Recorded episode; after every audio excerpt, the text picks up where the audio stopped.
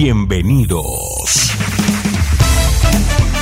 Bienvenidos a una emisión más de tu programa, Experiencias. Quedas en buenas manos del pastor Jeremías Álvarez.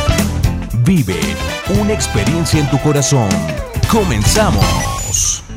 Hola, ¿cómo estás? Un gusto saludarte. Eh, te damos la bienvenida una vez más a nuestra emisión de nuestro programa Experiencias. Hoy estaremos hablando un nuevo tema y estaremos abordando precisamente la temática de la preocupación. Y yo creo que es algo que nos afecta todos los días a todas las personas. Y vamos a ver eh, lo que provoca la preocupación, su definición, eh, lo que implica que es eh, muestra de poca fe precisamente o confianza. Y bueno, hasta dónde la preocupación puede ser destructiva. Y hoy cuento en cabina precisamente con Pepe. Pepe, un gusto saludarte. Pastor, igualmente es un gusto estar aquí con todos ustedes. Gracias Pepe. Mi esposa también está con nosotros para aportar algunos principios sobre la preocupación. Hola, ¿qué tal a todos los que nos escuchan? Pues vamos a platicar acerca de este tema y esperemos que sea de mucha bendición y que podamos pues aprender todos en todo lo que vamos a decir. Muy bien, eh, si nosotros pensamos un poco sobre la preocupación, debemos tomar en cuenta que la preocupación es como una maraña de gruesos hilos que ejercen presión sobre nuestra mente, nos ata como con un cordón entretejido de tres hebras eh, las penas del pasado, las angustias del hoy y las preocupaciones del mañana. Trágicamente el efecto de la preocupación ahoga el gozo, interfiere con nuestra paz y cuarta la libertad de todos. Sin embargo, podemos vencer esa asfixiante enemiga. Hoy vamos a estar abordando entonces el tema de la preocupación, la ladrona del gozo. No te vayas, estamos en experiencias, escúchanos. Sigue en sintonía de Experiencias. Continuamos.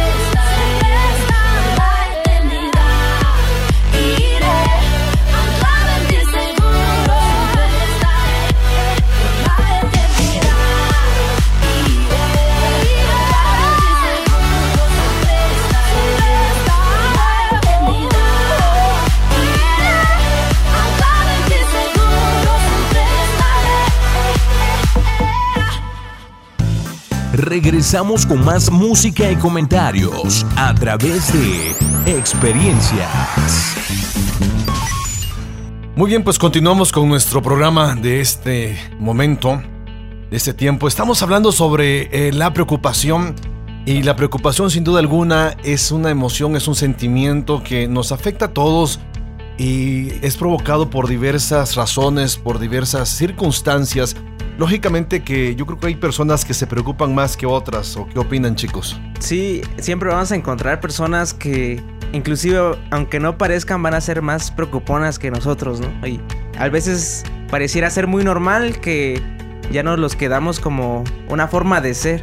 Oye, pero también tiene mucho que ver el, tipo de preocupación, ¿no? O la forma en cómo te preocupas. Como siempre he pensado yo que todos los extremos son malos. Entonces, eh, que te preocupes en extremo, en exceso, ya creo que ya caes en algo que no se debería hacer.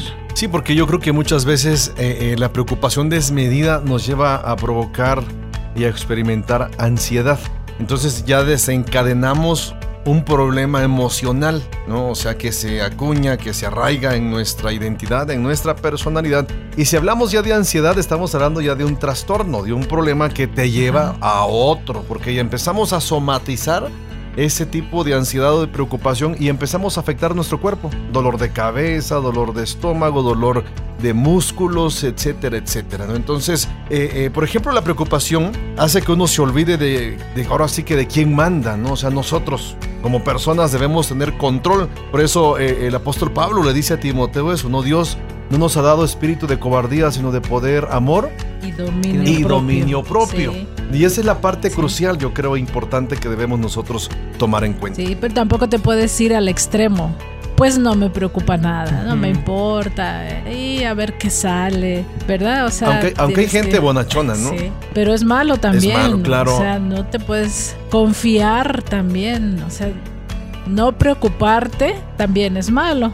Imagínate una pareja, una pareja de matrimonios, de compañeros de trabajo, etcétera, etcétera, pero donde hay un, un bonachón que no se preocupa por nadie, por nada, y, ponga, la otra, ponga la otra persona que es preocupada, o sea, es aprensiva, ¿no? Con, con las circunstancias o las situaciones. Qué problema y qué dolor, ¿no? Para el que... Para los dos, porque pues uno no te preocupes, el otro, ¿cómo no me voy a preocupar? Y se, se van al extremo, ¿no? Así es. Hay que encontrar el centro, el balance. Eso, eso iba a comentar, que es necesario encontrar un equilibrio entre, entre ambas partes y encontrarlo pronto evitarán pues muchas molestias tanto de hablando a nivel físico como emocional. Así es.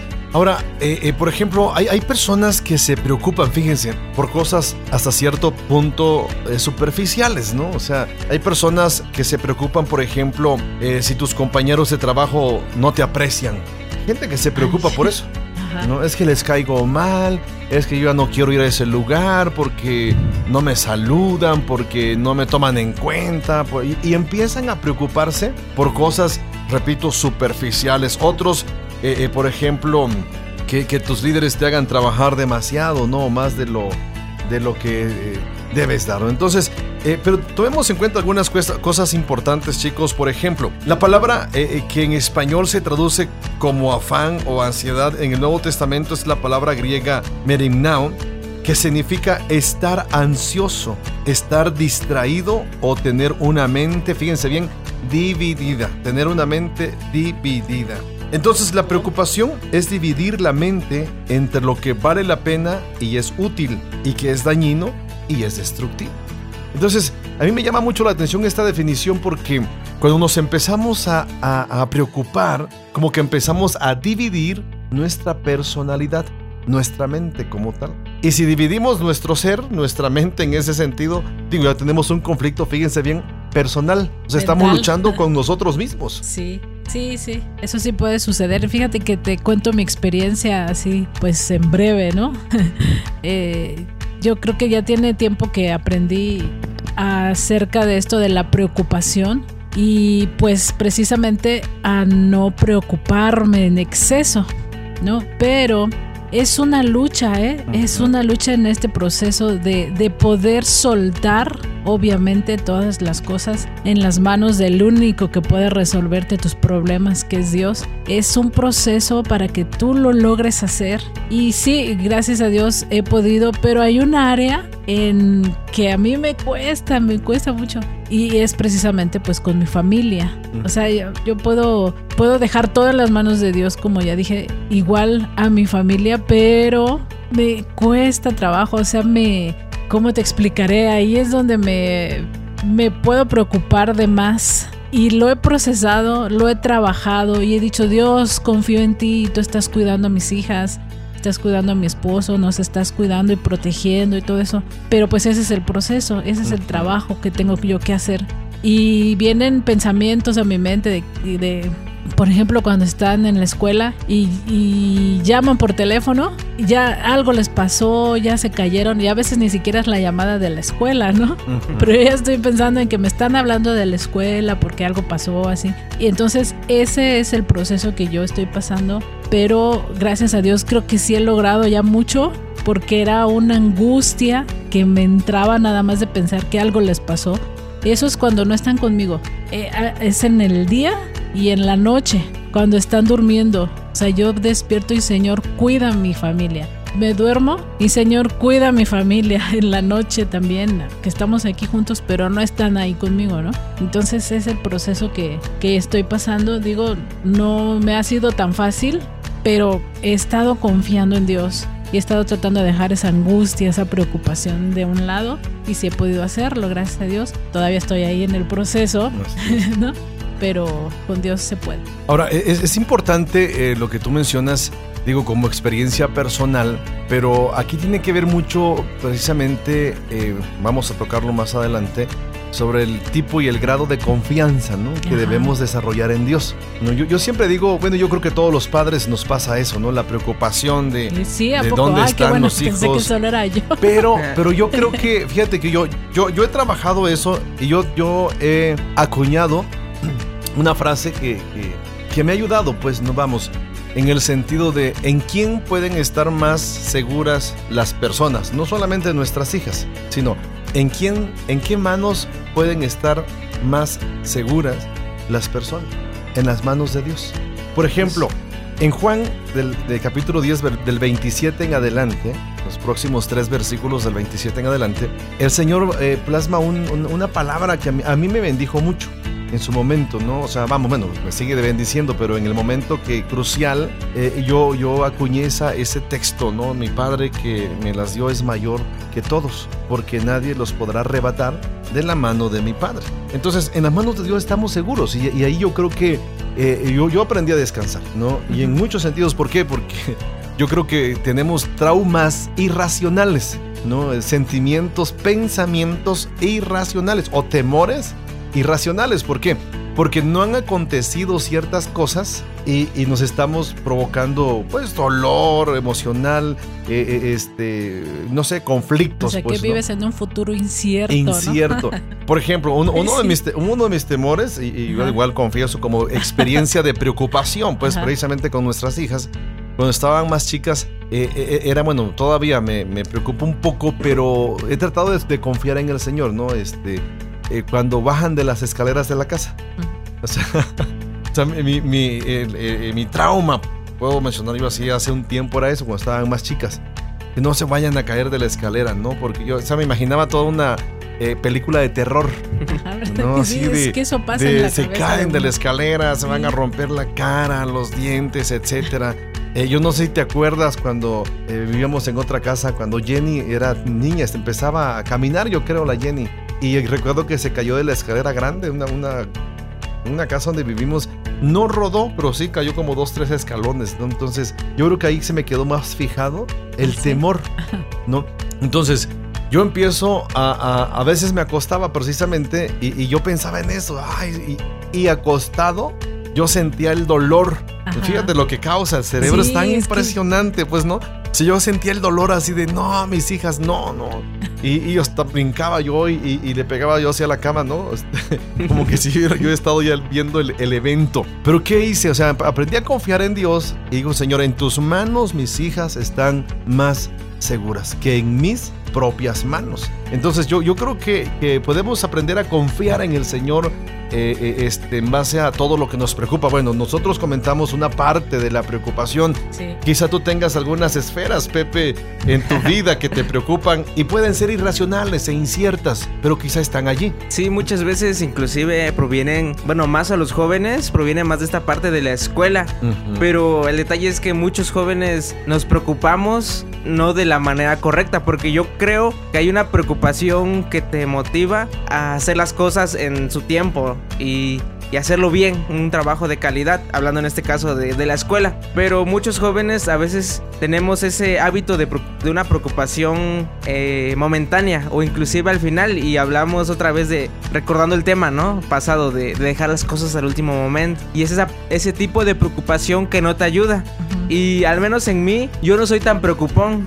Uh -huh. Pero eso es lo malo, porque no me preocupo mucho, pero a veces eh, ¿cómo se puede decir? No estoy de ningún extremo. Y he tratado de encontrar como un... El punto medio, El ¿no? punto medio. Y sí, sí, algo que, que, me ayuda bastante es eso, que no me preocupo mucho, pero a veces sí dejo las cosas como que no me preocupa y no importa, ¿no? Casi, casi, pero eso está mal y es algo que usted mencionaba igual. Ajá. Pero ah, sería aquí que le, le, restas importancia a lo que tiene y a lo que deberías eh, eh, enfocarlo, vamos, en tu sí, vida, sí, ¿no? Pensemos en escuela, pensemos en cosas que pueden definir tu vida, pues, ¿no? O darle importancia. O es extra confianza. Ah, eso, eso, iba a mencionar. Yo creo que es eso, es ¿no? un exceso de confianza Ajá. que a veces uno posee en su habilidad o, en muchas cosas que tienen, según tú, el control de un tiempo, pero es un exceso de confianza. Pero, pero vamos hasta dónde, bueno, si, si hace unos días hablábamos sobre la procrastinidad, ¿no? O sea, de, de que la, pers la, persona abusa a veces del tiempo de otras personas.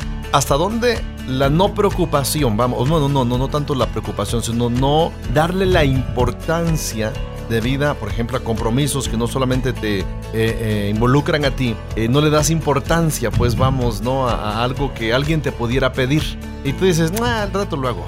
Y, y, y tampoco te ocupas. Exacto. ¿No? Entonces, vamos a ir eh, checando estas cosas porque Ajá. son importantes, ¿no? La, la, la, preocupación, dijimos, es una acción emocional que te divide a nivel mental, a nivel emocional y lógicamente te ocupa, te ocupa antes de tiempo. Eso es la preocupación. O sea, algo incierto que te ocupa antes de. Entonces, yo hace unos días mencionaba y decía esto, ¿no? O sea, en lugar de preocuparte, ocúpate en accionar sobre lo que tienes que hacer, ¿no? Porque muchas veces, y fíjense, la preocupación es tan irracional que, que el ser humano lo expresamos de, de, de, una forma, pues a veces hasta irrelevante, ¿no? Por ejemplo, yo puedo preocuparme y mostrar preocupación con un suspiro. Ay, sí, ¿no? De, de llamar la atención, pues, ¿no? Para que me pregunte, ¿qué tienes? ¿No, ¿no es cierto? Sí, sí, sí. No, es que estoy preocupado. Bueno, pues haz algo. O sea, ok, ya te preocupaste, ya tienes el problema, enfréntalo. El problema es que muchas personas viven preocupados la viven toda la vida. Ahí, la ¿sí? preocupación. O sea, eh, tallándose la frente, echándose el cabello para atrás, de preocupados. Eh, eh, este, comiéndose las uñas, lacerándose emocional sí. y físicamente, etcétera, etcétera. Entonces, ese ya es un problema que, pues tienes que enfrentar, ¿no? Yo creo que la preocupación, ok, tienes un problema, ocúpalo, ocúpate, enfréntalo con, con carácter y con determinación.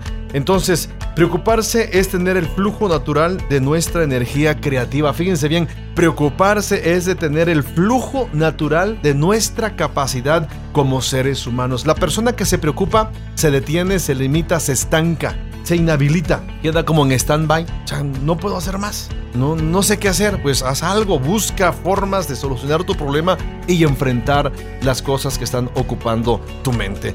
Y bueno, yo te quiero dejar esto a ti que nos estás escuchando, dejarte esta pregunta. ¿Cuántas cosas te están preocupando y no las estás enfrentando? Te quiero comentar que eh, el hecho de que te preocupes no soluciona tus problemas. Los problemas se solucionan enfrentando con carácter y con determinación todo tipo de cuestión o experiencia que te esté afectando o preocupando. No te vayas, estamos en experiencias y estamos abordando el tema de la preocupación. ¿Sabías que?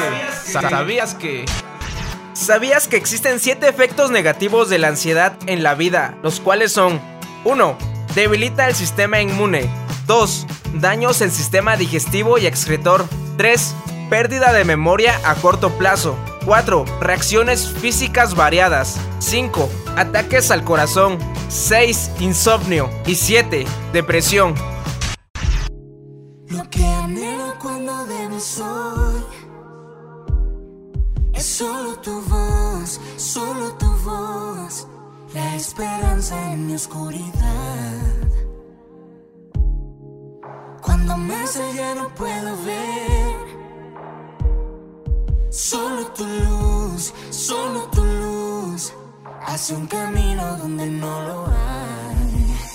En este valle sé que no moriré. Me haces fuerte, en ti siempre viviré. Eres mi roca y mi protección, mi escudo y mi defensor.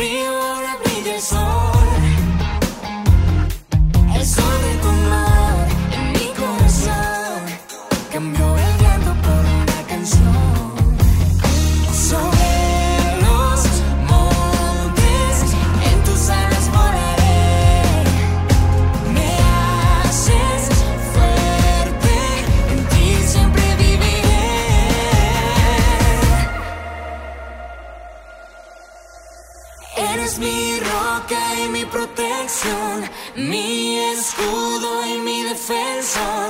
De mi vida te entrego el control.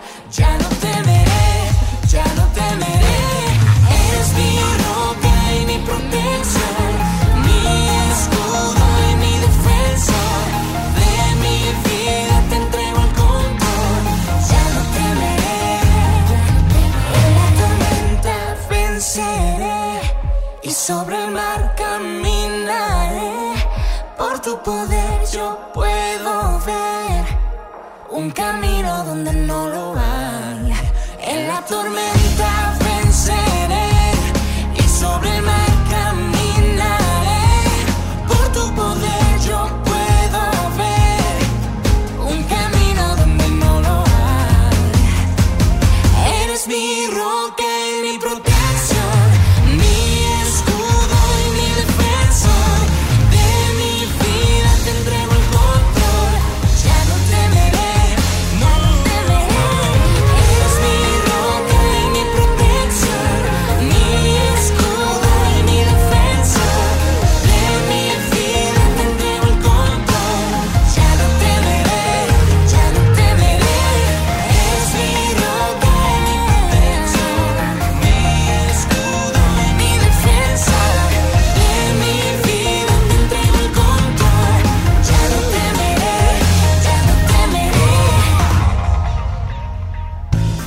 Regresamos con más música y comentarios a través de experiencias. Muy bien, la preocupación decíamos que es un sentimiento, una emoción que divide nuestra mente y muchas veces nuestra actitud y afecta nuestra personalidad. La Biblia, la Biblia es enfática al abordar estos temas. Por ejemplo, dice en Mateo 6:27, ¿y quién de vosotros por mucho que se afane eh, podrá añadir un codo a su estatura? Entonces hay personas que se afectan, ¿no? Por su tamaño, están preocupadas por el tamaño, por la estatura.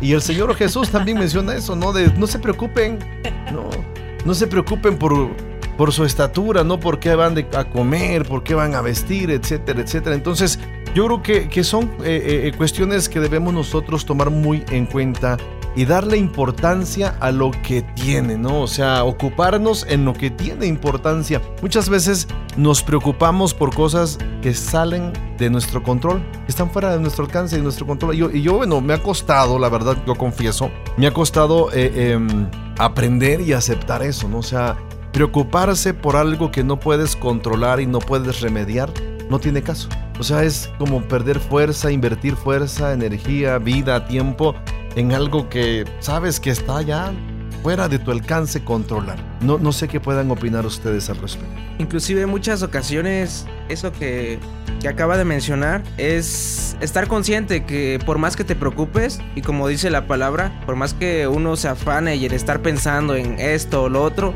o sea, nada va a cambiar. Entonces, sí es necesario entenderlo y, y hacer conciencia de, de lo que debemos y no debemos hacer en su tiempo. Así es. Eh, por ejemplo, preocuparse de una, un resultado de un examen, por ejemplo. ya, ya, ya lo reprobé y estoy preocupado porque lo reprobé. Digo, ¿tendrá lógica? No. Mm, Pues nada cambia, ya, ya reprobaste.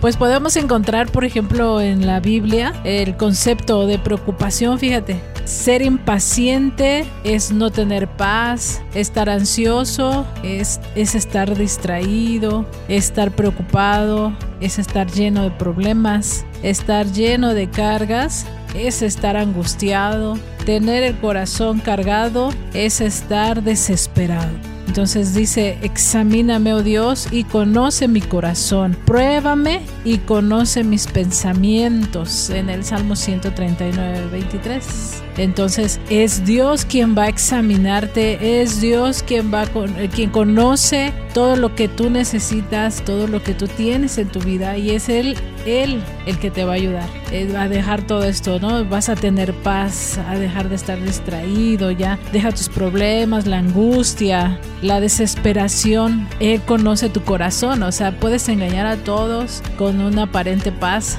tranquilidad, pero a Dios no lo engañas. Entonces, a quien debes recurrir principalmente, pues es a Dios. Nadie más te va a poder ayudar. Sí, yo, yo creo que nos hace falta a veces detenernos en nuestro diario caminar y en la carrera cotidiana, ¿no? Que nosotros emprendemos todos los días. Eh, nos llenamos de preocupación, eh, nos llenamos de angustia, como mencionabas hace un momento, nos llenamos de ansiedad, eh, de cargas. Pero aquí la pregunta es, ¿de dónde viene la preocupación? Yo creo que debemos tomar muy en cuenta precisamente eh, eh, la raíz de todo esto. Si ya dijimos hace un momento que la preocupación es algo que fragmenta nuestras emociones y afecta a nuestra personalidad, eh, debemos tomar en cuenta lo siguiente. La preocupación no es una debilidad heredada. ¿No? O sea, muchos pueden decir, este, yo soy muy preocupado porque mis padres eran preocupados, o sea, o eran preocupones, pues, no, o sea, no, no infiere eso, o sea, no se está refiriendo a que sea algo genético. Es más, pudiéramos aprenderlo precisamente como un patrón de conducta, ¿no? Como, como algo que lo vimos modelado y bueno, eh, eh, por ejemplo, los padres tendemos a afligirnos, a, a- a provocarnos ansiedad cuando tenemos gastos en casa, ¿no? Decimos delante de los hijos, ay, otra vez pagar y, y no tengo dinero y me preocupa, ¿no? Al rato los hijos pues van a decir lo mismo, no, ay, me preocupa porque no tengo para mi recreo, ¿no? O sea, ¿por qué? Porque ya lo, ya lo observaron, Lo ya lo escucharon, lo aprendieron, pero no es algo que se hereda de la- desde la perspectiva genética. Tampoco es una excusa para justificar el perfeccionismo vanidoso. Eh, tampoco es una respuesta aceptable cuando hemos sido víctimas de algo o de alguien. Eh, debemos tomar en cuenta esto, la preocupación es un pecado declarado que desagrada a Dios. Entonces, Sí, eso es para mí muy importante. ¿eh? Yo lo he pensado muchas veces. La preocupación es pecado. Sí, porque no estás confiando en Dios. O sea, eso es para mí importante, ¿no? entonces la pregunta todavía está al aire, ¿de dónde viene la preocupación? Pues de Dios no proviene. Sí, eso es seguro. Entonces, si se es dan que te cuenta... da, te da con el problema, te da la salida, ¿no? Sí, Nada sí, más sí. que pues se encuentra entre Sí, tantos sí, sí. caminos que tú ves, hay uno que es de Dios. ¿Cómo vas a saber pues en tu relación con Dios? Entonces, pudiéramos decir que la preocupación es una eh, eh, muestra de falta de fe, a final de cuentas. Exacto. ¿no? Sí. La preocupación pone de manifiesto que realmente muchas veces no le creemos a Dios. Imagínate No cómo creemos. ofendes a Dios cuando no le crees. O sea, es como decir, no, no puedes. Tú no puedes. o sea, tú puedes hacer nada. Ay, no. Sí. Fíjese que a, a mí me sorprende a veces muchas personas que demuestran una, un- no sé si un exceso de fe, pero a veces uno se molesta. Ah, sí. Porque dice, no, o sea, tranquilo, todo va a salir bien, todo va a estar bien, Ese- o no te preocupes mucho. Pero a veces yo digo, Pero como- co- como tú no, no es tu problema, ¿no? Ajá, inclusive, ¿no? Uno piensa así. Sí, es, eh, pasa seguido. Eh, como tú no lo vas a pagar, ¿no? Pues sí, uno, no te preocupes, compadre. ¿Te acuerdas de ese- Ajá, sí. esa anécdota del compadre? ¿No quieres platicarla? Sí, es que yo- a ti te sale que mejor me que sale bien, ¿no? Dicen que había, habían pues, un compadre, ¿no? Que estaba ahí con una deuda y siempre se quejaba con el otro, ¿no? Este, compadre, estoy preocupado, estoy preocupado. Tengo una deuda y tengo tanto tiempo para pagar. Y el otro le respondía, no te preocupes, compadre, no te preocupes. Pues este se iba confiado diciendo, pues seguro mi compadre me va a apoyar, ¿no? Pasaba otro tiempo, oye, compadre, me faltan dos semanas para pagar mi deuda, ¿no? Y, y el otro, no te preocupes, compadre, no te preocupes. Y el cual se iba tranquilo porque le daba confianza, ¿no? Es el compadre, ¿no? O sea, o sea, mi compadre me va a sacar de apuro. Y llegó casi el día, ¿no? Un día antes, ¿no? Compadre, no tengo todavía para pagar, ¿cómo le hago? Y el compadre le responde, compadre, ahora sí, preocúpate, ¿no? no así. pero, pero yo creo que la preocupación, tú decías algo bien interesante acerca, acerca de la fe, de la confianza de otros. Cuando estamos mal y no estamos confiando en Dios, vemos a la persona sin ver a Dios. Por ejemplo, eh, eh, había una, una persona hace muchos años que tenía conflictos precisamente con deudas. Igual yo no le decía no te preocupes, ¿no? Yo le decía confía en Dios, pero ella confiaba en, su, en, su, en un familiar. Ella decía, nomás de que tenga trabajo mi familiar, de seguro yo voy a tener para pagar. Entonces yo le decía, bueno, igual Dios le puede bendecir Sí. a través de, pero no es la solución. Yo creo que Dios puede hacer la obra. Y si Dios dice que Él tiene en sus manos todo lo que nosotros somos y nuestra vida estaba al, control de Dios a final de cuentas, tenemos que aprender a confiar en Dios. Dios hizo un milagro después en la vida de esta persona y, yo lo pude ver, ¿no? Cómo, cómo Dios hizo algo glorioso en ella. Pero quiero compa- compartirles una experiencia que nos contó en una ocasión un pastor. Él era alumno del seminario donde nosotros estudiamos hace muchos años, o sea, años, años, se nos, Ya llovió. no sé, o sea, muchos, muchos, muchas décadas atrás. Pero igual yo tuve el privilegio de conocer a este pastor que ya hace algunos años igual falleció. Y yo recuerdo que él me decía, un día entramos al comedor a la hora de comida, al, al- al- al seminario, pues en el comedor del seminario. Dice, pero los, los platos estaban pues volteados, ¿no? O sea, vacíos y volteados hacia abajo, ¿no? Porque no había comida. Sea, se pueden imaginar ustedes, digo, los que estudiamos en el seminario, la comida, la hora de la comida era sagrada, pues era, no sé, la mejor experiencia que nos podía pasar en nuestro seminario hace muchos años, ¿no? O sea, era, era así de la comida, la mejor comida, pues la hora de la comida. Poquito, pero para nosotros era lo mejor, ¿no? Y recuerdo que este hombre dice que oraron, pero no había comida, no había comida, pero era la hora de la comida. Y el maestro, este maestro que, tuve el privilegio yo de conocer ya cuando salí del seminario, yo tuve el privilegio de conocerlo, él, él les dijo, vamos a orar le vamos a dar gracias a Dios por la comida que no tenemos hoy. Pero a final de cuentas, Dios en su momento va a proveer, ya sea hoy o ya sea mañana, pero de que vamos a comer, vamos a comer.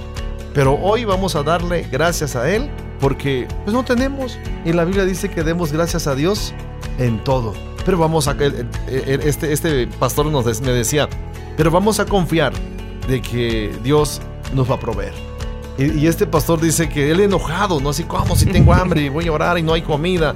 Dice, y oramos. Y la oración fue, Señor, gracias porque siempre tú provees. Y tu palabra dice que no estemos afanosos, que no estemos preocupados y te vamos a creer porque tú siempre provees y tú das en tu tiempo, tú das. Dice que oraron con los platos vacíos, sin nada en la mesa, le dieron gracias a Dios y de- dijeron amén y no pasó nada, pues no, no, no apareció el pollo ahí en mole o rostizado, no, no hubo ninguna aparición. Y dice, nos quedamos unos minutos todos así parados en la mesa viéndonos unos a otros. Y pasaron unos minutos. Dice, después de un tiempo, tocaron a la puerta. Y una señora, una hermana de una X iglesia, llevaba una olla de pollo con mole. Y, mole oaxaqueño, ¿eh? no cualquier mole. Y él dice que, que pusieron a chillar por eso que Dios había hecho. Pero él nos decía, pero no fue nuestra fe, fue la confianza de ese maestro que dijo, vamos a creerle a Dios. Entonces la preocupación es falta de fe, no, falta de fe en Dios. Entonces... Y es pecado. Y es pecado. ¿Qué dice la Biblia al respecto en Isaías 58:11? Jehová te pastoreará siempre, y en la sequía saciará tu alma, y dará vigor a tus huesos, y serás como huerto de riego, y como manantial de aguas, cuyas aguas nunca faltan. Ok. Si se dan cuenta entonces de dónde viene la preocupación de una falta de fe, demostramos falta de fe, pero también es una desobediencia abierta, o sea, viene de la desobediencia abierta hacia la promesa de Dios. Sí, y se menciona que la preocupación eh, es cuando nos estamos atribuyendo una responsabilidad, inclusive puede ser algo que no nos corresponde, ¿no? Una carga, algo sobre lo que no tienes el control, pero aún sobre eso tú quieres hacer algo y es ahí cuando entra un papel que, que ni siquiera me corresponde a mí como ser humano, ¿no? Incapaz. Así es. Por eso, por eso Mateo 6:25 al 31 es lo que dice enfáticamente. Por tanto os digo, no os afanéis por vuestra vida. En otras palabras dice ahí, no te preocupes. No te afanes. No. Busca a Dios. No, no te preocupes, no te afanes. Dice, ¿por qué habéis de comer o qué habéis de beber? Ni por vuestro cuerpo, ¿qué habéis de vestir?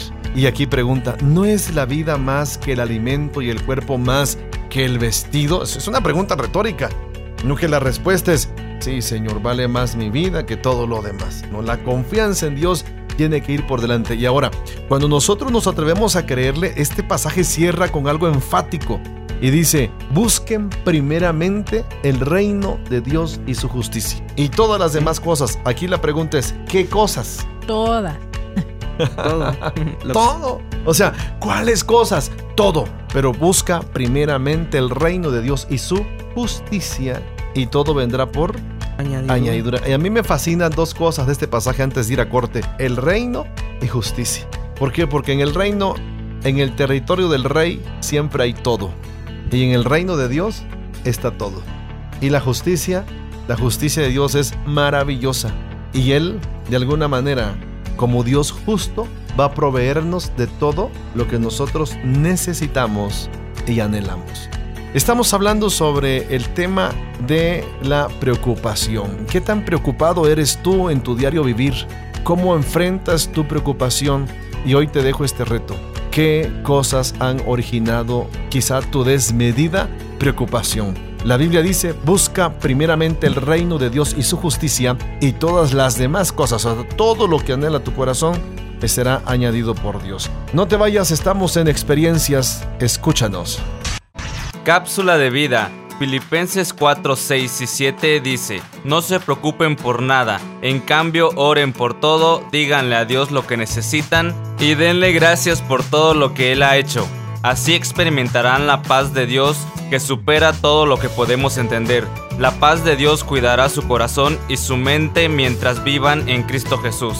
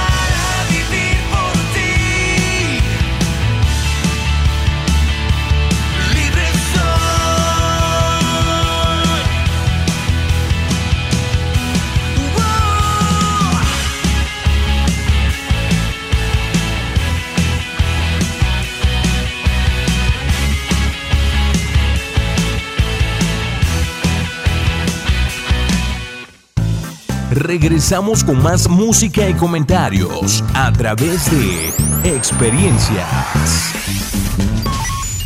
Pues estamos de regreso en nuestro programa Experiencias y te recuerdo estamos hablando sobre el tema de la preocupación. Y te vuelvo a preguntar, ¿ya diferenciaste o descubriste eh, las áreas en tu vida que te preocupan? ¿Qué tipo de acciones o experiencias en tu vida te están restando fuerzas y te están eh, de alguna manera ocupando de manera desmedida en tu existencia y en tu diario vivir? Y bueno, debemos tomar en cuenta algunas cuestiones que yo creo son importantes que recalcar al respecto. ¿En qué se enfoca la preocupación? Una de las características específicas de la preocupación es el enfoque negativo hacia el futuro. Cuando nos preocupamos demasiado, desperdiciamos el tiempo especulando en lo que puede o no llegar a suceder y encima de esto esperamos y tenemos lo peor. No, yo creo que, que, son cosas que nos van a afectar, eh, eh, repito, hacia el futuro, ¿no? Nos estamos proyectando hacia el futuro y estamos haciendo un presente incierto, ¿no? Y aquí tiene que ver con algunas cuestiones. Vamos a, hacer algunas preguntas y vamos a tratar, si es posible, reflexionar un poco, pero te las lanzamos a ti que nos estás escuchando para que pienses eh, algunas cuestiones que afectan precisamente en nuestra vida o el enfoque en sí de la preocupación. Una primera pregunta es, ¿qué sucederá si pierdo mi trabajo? Y Mm. yo pienso, pues ya llegando donde tienes ciertas responsabilidades que, que cumplir y que cubrir de alguna manera, pues dinero, ¿no? Eh, a tu familia. Llega a este grado de, de pregunta, ¿qué sucederá si pierdo mi trabajo? No sé si sea muy recurrente. ¿Ustedes qué nos pueden decir? Pues yo creo que es algo que afecta a todas las personas, ¿no? Eh, la preocupación del trabajo, ¿no? O sea, de si lo pierdo, ¿qué va a pasar? ¿No? Este, porque es el medio que muchos veces, muchos tenemos, pues, ¿no? Para la subsistencia de la familia, para sufragar gastos, etcétera. Pero a final de cuentas, la pregunta que pudiéramos hacernos aquí es, ¿lo perdiste? Tienes que hacer algo. O sea, la misma crisis te tiene que llevar a buscar una solución. Pero Entonces- también en ese, en ese mismo tema hay quienes pueden decir, bueno, ya soy demasiado viejo para conseguir otro trabajo, ¿no? Porque pues hay una edad productiva, hay una edad donde pues hasta tú te puedes dar el lujo de escoger en qué trabajar. Y si me despiden, pues no importa, puedo buscar otro trabajo, no hay problema. Pero llega un momento en que sí te viene esa preocupación, ¿no? De que ya perdí mi empleo y ahora no me van a contratar tan fácilmente. Y pues de todas maneras te pones a trabajar en algo y agarras experiencia ahí. Y tú buscas un empleo en esa misma área. Pues- Y a lo mejor no lo hay, ¿no? Y entonces pues ya te quieres poner a trabajar en otra cosa y ya no es lo mismo, ya no la haces porque Ya no lo haces. perdiste Ahora, experiencia. En, en base a todas estas, estas dos preguntas que hicimos al respecto del trabajo, eh, también pudiéramos preguntarnos, ¿no podría pagar mis deudas sin este trabajo? O sea, pero yo creo, otra vez dijimos hace un momento, dijimos hace un momento que es falta de fe. ¿Por qué? Porque estás poniendo tu esperanza en el trabajo, en lo que tú haces, en lo que tú sabes. Ahora, si bien es cierto, Dios bendice lo que tú tienes, el trabajo de entrada es una bendición de Dios, no es una maldición, es una bendición. Ah. Pero el que el que da la provisión a final de cuentas no es el trabajo, es Dios. Claro, ¿no? Es claro, Dios. ahí es donde tú tienes que basarte, ¿no? Y precisamente dejar la preocupación. Ahora, aquí, aquí hay una, una delgada línea y yo se los quiero comentar Sí, para que entremos en, en conflicto al respecto. Ajá, sí. ¿Por qué razón? Hay quienes dicen, si no trabajo, no como. Ajá. ¿Qué opinan ustedes de eso? Pues muchas veces yo lo he visto que es como un pretexto, porque realmente es- yo creo que no te vuelves más rico si no trabajas un día, ni tampoco te vuelves más pobre si ese día no lo es. trabajas.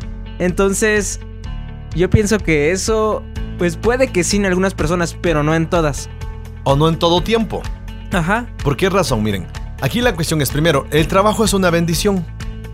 El trabajo es el medio que muchas veces Dios usa para darnos la- el sustento, pero el trabajo en sí no es la fuente de nuestra subsistencia, es Dios. Ahora Pablo también dice, el que no trabaje, que no coma. Pero otra vez, eh, te repito, este es un conflicto, es una delgada línea entre, ok, me mato trabajando. No, o sea, trabaja lo necesario y en el tu trabajo, en Sí. lo que tú hagas, agrada a Dios. Por ejemplo, el Salmo 127.1 dice eso, ¿no? Si Jehová no edificare la casa, en vano trabajan Los que... los que la edifican. Ah. Si Jehová no guardare la ciudad, en vano trabaja la guarda. Entonces aquí, aquí la cuestión es, trabaja, pero toma en cuenta Dios que el que te provee y te da la bendición de trabajar es Dios. Hay quienes no toman en cuenta a Dios y trabajan y tienen buenos, y muchos recursos, pero no lo disfrutan. Ajá, también pensamos, o es obviamente pensar que en el, en el caso de un matrimonio, el cónyuge, el esposo es el que provee, o por lo menos así debería ser, ¿verdad? Entonces, uno como mujer se preocupa de qué voy a hacer si me deja mi esposo, qué voy a hacer si ya no tengo esa provisión que viene de parte de él. Entonces ahí también es la falta de confianza en Dios, porque realmente el que provee es Dios a través de la figura masculina que es el esposo, ¿no? Entonces, eh, ¿qué voy a hacer si ya no tengo a, mi, a mi marido, si ya no tengo a mi esposo? ¿Qué me va a pasar? ¿Me voy a morir de hambre? Ah, y es una gran preocupación. Sea que me deje, o sea que se muera, ¿no? O sea, Así es. Pero si nos damos cuenta entonces, eh, la preocupación está enfocada ¿no? a ese tipo de cuestiones de qué haré si eh, ya no tengo el trabajo, eh, o si ya estoy grande para buscarme otro trabajo, etcétera, etcétera, o cómo podré vivir otras cuestiones no solo, ¿qué, qué dirá la gente de una situación que yo tengo o que me esté pasando, si pierdo todo, etcétera. Entonces son, son diferentes enfoques que tiene precisamente la preocupación. Ahora, yo quisiera que comentáramos algo al respecto. Por ejemplo, ¿cuál es la otra cara de la moneda de la preocupación? ¿No? Eh, eh, esto es importante porque podemos ver dos cuestiones. Ahora, ¿es bueno preocuparse? ¿Es malo preocuparse? ¿Es negativo? ¿Es positivo? ¿Es destructivo? ¿Es constructivo? Chequemos qué, qué, qué implica esto ¿no? al respecto con la preocupación. Veamos. pues es que creo que no puedes evitar preocuparte. No, O sea, te va a llegar la preocupación, pero Así ¿qué es. vas a hacer con eso? Exacto. Ahí Hay una manera de sí. enfocarlo, ¿no? Siempre. Por ejemplo, por ejemplo, eh, eh, eh, la preocupación destructiva paraliza, pero si, lo, si podemos usar el término la preocupación constructiva motiva. No, por ejemplo, ok, eh, eh, fracasaste en un negocio. Ay, me preocupo porque fracasé. ¿Ya se te acabó la vida? O sea, ¿qué debería hacer? Motivarte para empezar algo nuevo. Sí. No, eh, reprobé el examen, ya me siento destruido. Ok, ¿qué tienes que hacer? Estudia más, actívate Para para, el otro, Sí. ¿no? Para una nueva oportunidad.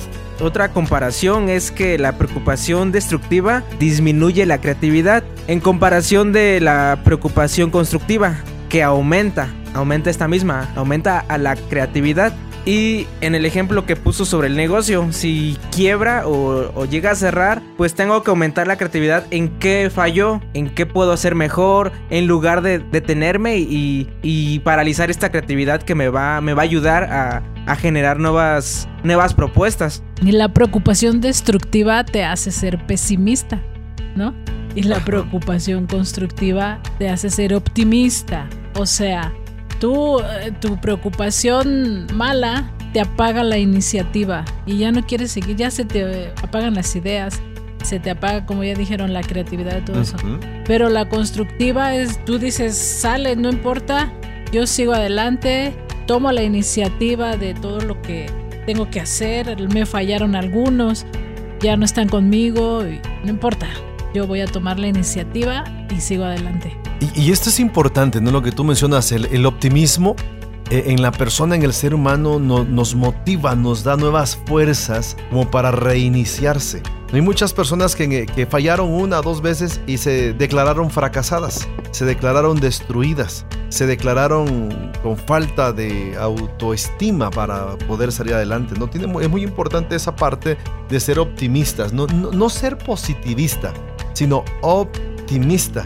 El positivista nomás dice, sí puedo, sí puedo. El, op- el optimista no solamente dice sí puedo, acciona para volverse a levantar. Y es realista. Y es realista. Otra, otra característica de la preocupación destructiva es que produce impaciencia y ansiedad, ya lo mencionábamos hace un momento, y la preocupación constructiva produce el análisis calmado de las cosas. O sea, ¿qué significa? O sea, en, medio de la preocupación podemos, podemos enfriar, ¿no? Enfriar las emociones para poder ver las cosas desde otro perfil, desde otra perspectiva y ver las cosas como son, porque a veces nos preocupamos por cosas que no, no deberíamos preocuparnos, no deberíamos observar bien las cosas en diferentes perspectivas. También otra característica de la preocupación destructiva es que pretende controlar el futuro. En cambio, la preocupación constructiva pretende mejorar el futuro. Y luego la destructiva teme lo peor. Ya lo decíamos, ¿verdad? Y la constructiva espera lo mejor. Así es. Sí. Ahora, otra característica que debemos tomar muy en cuenta también y, ocuparnos en eso, ¿no? En cuanto a la preocupación destructiva, se muestra negativo hacia otros. y bueno, la preocupación constructiva se muestra positivo hacia otros. Hay personas que tienen problemas o tenemos problemas con las personas, ¿no? Este, eh, no, no creo que pueda. Eh, ya se le dijo y no creo que quiera. Y no va a poder. O sea, piensas por otros, ¿no? Ah, exacto, no. O sea, siempre, siempre estamos respondiendo, no, no creo que pueda, no tiene la capacidad, o trabaja, no tiene tiempo, y, somos pesimistas en ese sentido aleja la mente de lo importante. Esa es una característica de la preocupación destructiva. Y la preocupación constructiva dirige la mente hacia lo importante. Eh, hay un ejemplo bien interesante en esto, eh, sobre la preocupación destructiva. Por ejemplo, hay quienes pueden decir, me preocupa tanto que mi hijo se ahogue que jamás permitiré que se acerque al agua. Oye, eso me pasaba, de verdad, eso pasaba por mi cabecita.